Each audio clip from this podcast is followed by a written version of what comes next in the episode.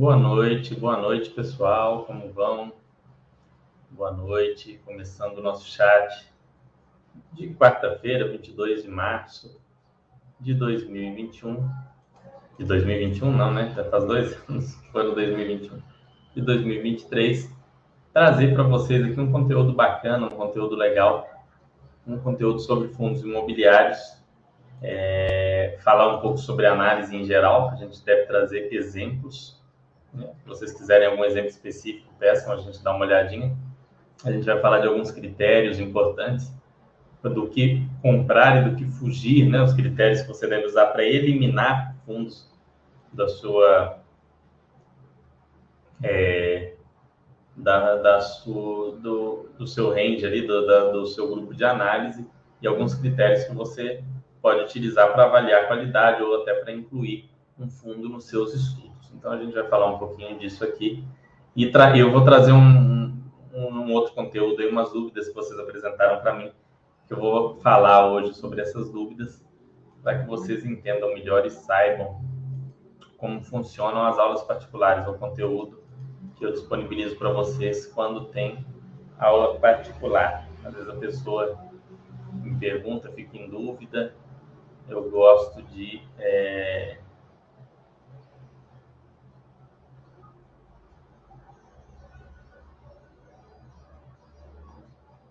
de trazer esse tipo de conteúdo aqui para vocês, ok? Então vamos ver quem está aí no chat, deixem o. respondam aí, coloquem aí o áudio, tá bom? Imagem, estão conseguindo me ouvir, entender, estão conseguindo ver a imagem direitinho. Importante para eu saber é, se vocês estão conseguindo acompanhar ou não.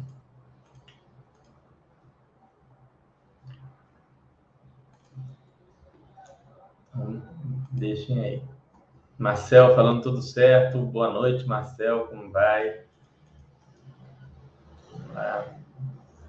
Bom, vou esperar mais uns dois minutos antes de começar a falar desse tema principal. O pessoal recebe aquela notificação no celular. É, o pessoal recebe ali um aquele aquele pop-up aí até que ela abre na TV ou no computador ou no próprio telefone leva um tempinho, então eu gosto de deixar os primeiros três, quatro minutos fora do assunto principal, para aí então a gente tratar daquilo que a gente se dispôs aqui, daquilo que a gente combinou. Nesse tempo, se vocês tiverem qualquer dúvida, perguntem.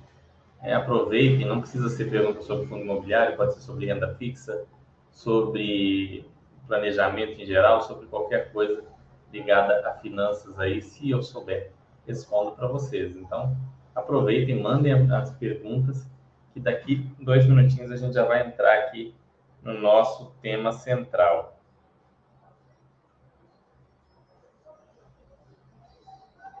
Vamos lá. Esperar mais dois minutinhos aqui para a gente começar a falar do nosso tema.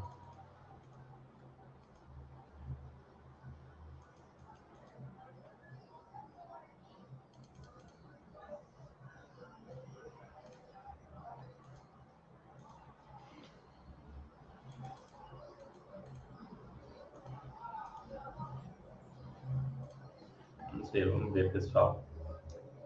Se tiverem dúvida, deixem, que depois chega no final.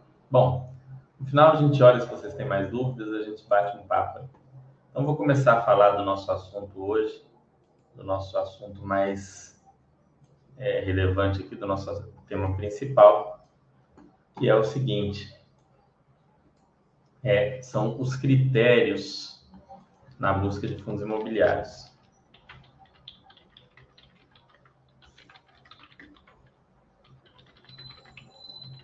Vou falar um pouco desses critérios para a busca da carteira. E para falar desses critérios, eu gosto sempre, entre, antes de falar o que fazer, é muito importante falar com a pessoa o que não fazer, do que fugir, onde não se meter, onde não colocar o pé. Então, a primeira coisa aqui do que você deve fugir é de fundos com baixíssima liquidez. Normalmente fundos de desenvolvimento, aqueles fundos que negociam menos de, de 10 mil, 20 mil reais por mês.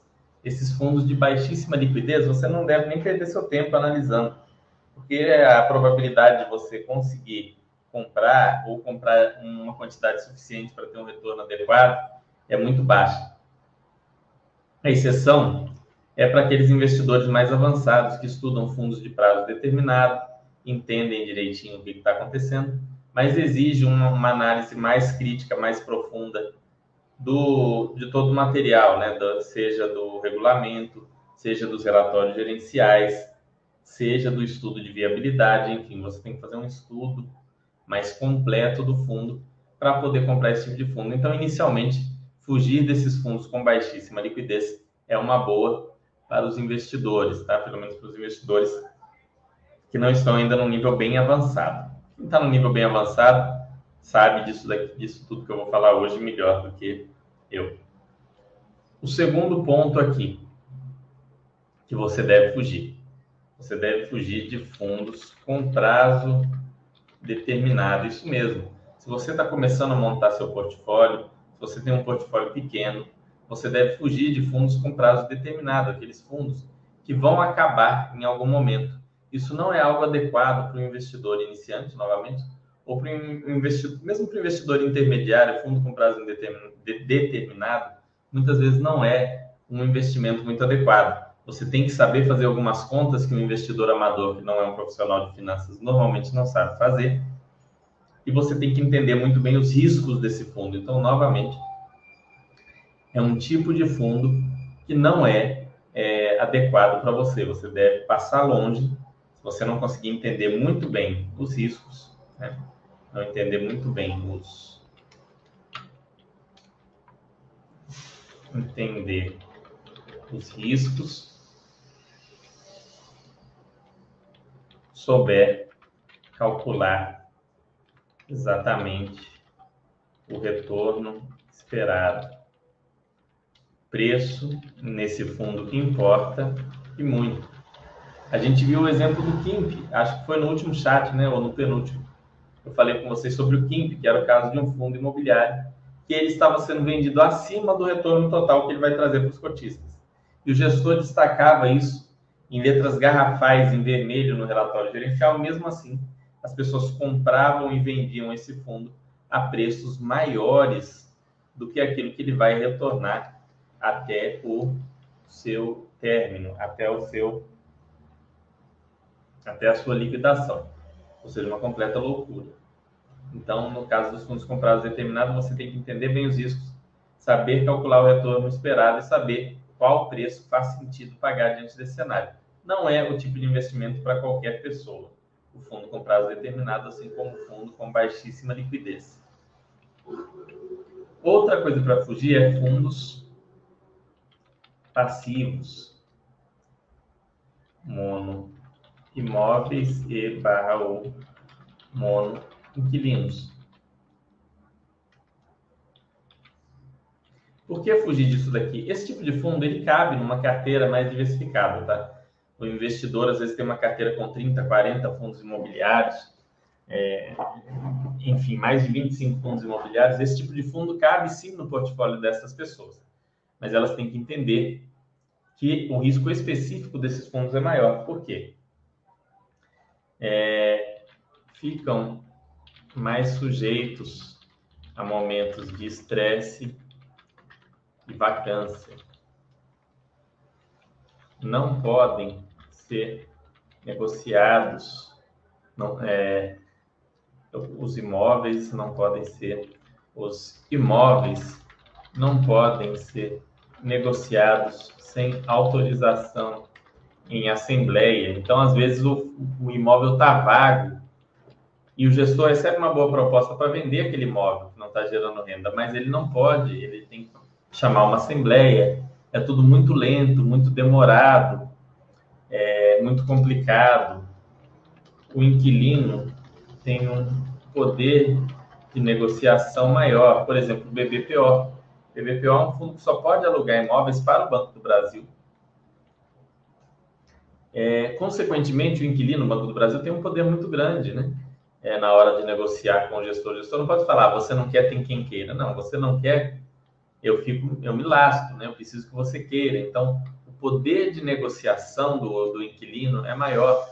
A gente viu o caso do Nossa Senhora de Lourdes, que se um, um, um cotista não tivesse intervindo ali, não teria sido levantado um, uma situação específica ali em favor dos cotistas. Então, é, são coisas que a gente vê, em grande parte, por questão de poder de negociação que os inquilinos têm.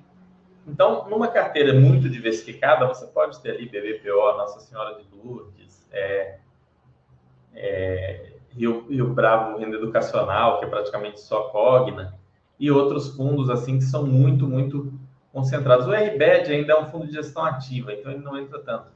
Ele não é passivo, mas os fundos monoinquilinos, monoimóvel, principalmente os de gestão passiva, tem muita dificuldade de resolver os problemas quando eles aparecem, né?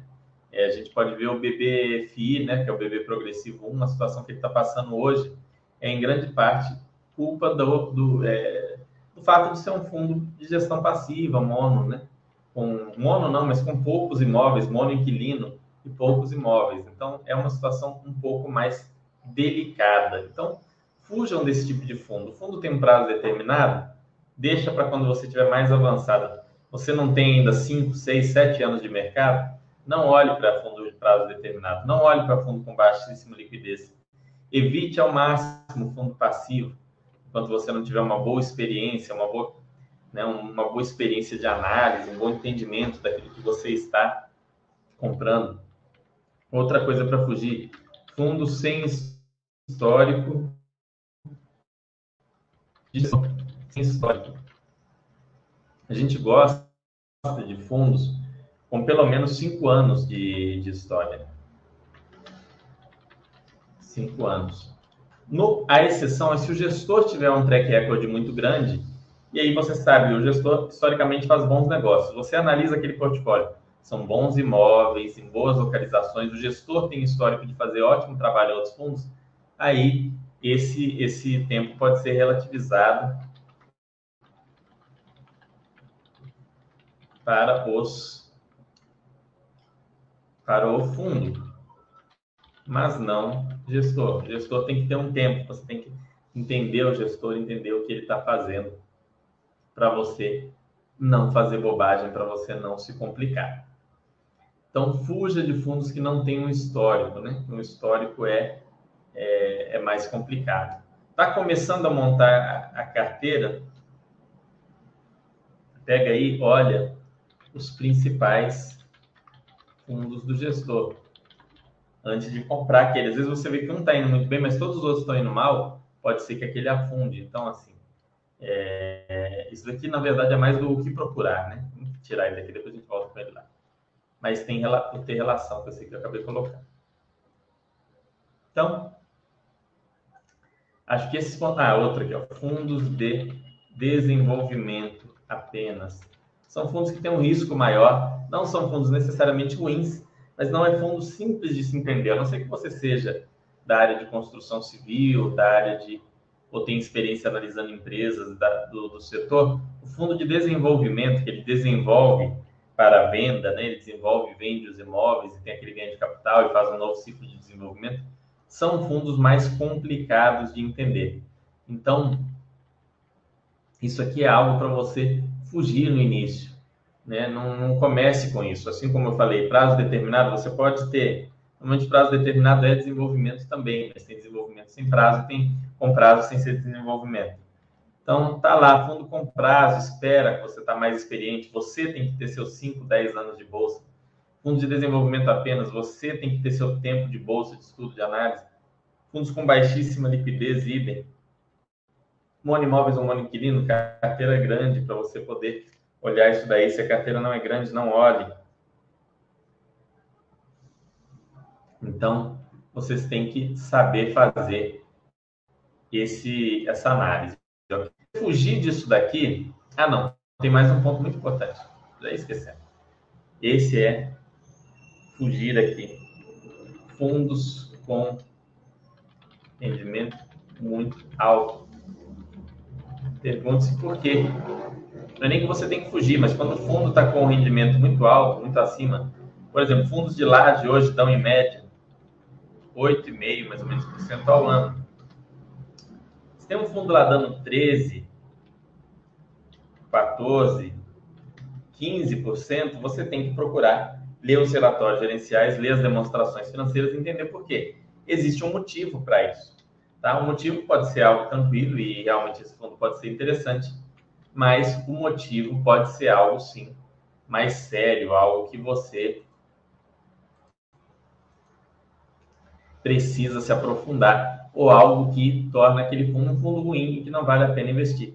Na verdade, em média, se você pegar os fundos com rendimento perto do médio, perto do 8,5, a chance de você comprar qualidade é muito mais alta do que você comprar esses com é, renda mais alta dentro do, do grupo ali de fundos, dentro da classe dos fundos. Então, tente fugir desses fundos com rendimento muito alto, ou pelo menos tome muito cuidado com esses fundos. Né? Fundos que têm um rendimento muito acima da média.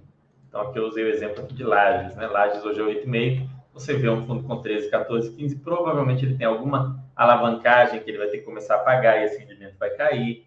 É, ele tem um, algum problema ali de um inquilino que vai sair. Ele tem um outro problema mais sério que você tem que estar por dentro. Então, rendimento muito alto dificilmente é oportunidade. É mais comum ser armadilha, ok? No caso dos fundos imobiliários.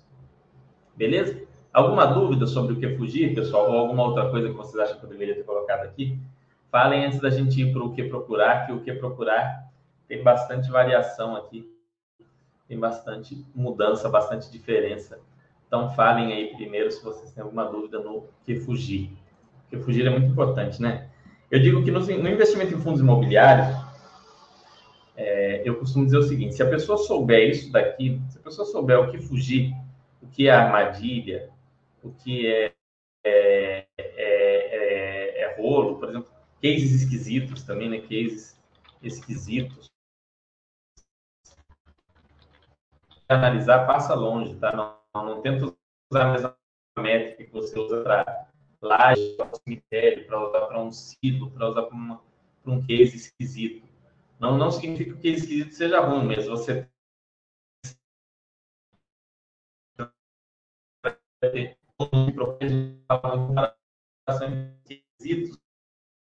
normalmente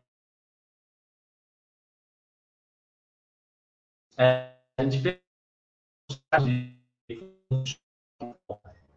pegou maior a gente pegou sete ou oito fundos e fez uma comparação entre pares, comparação de qualidade, comparação de preço, alavancagem,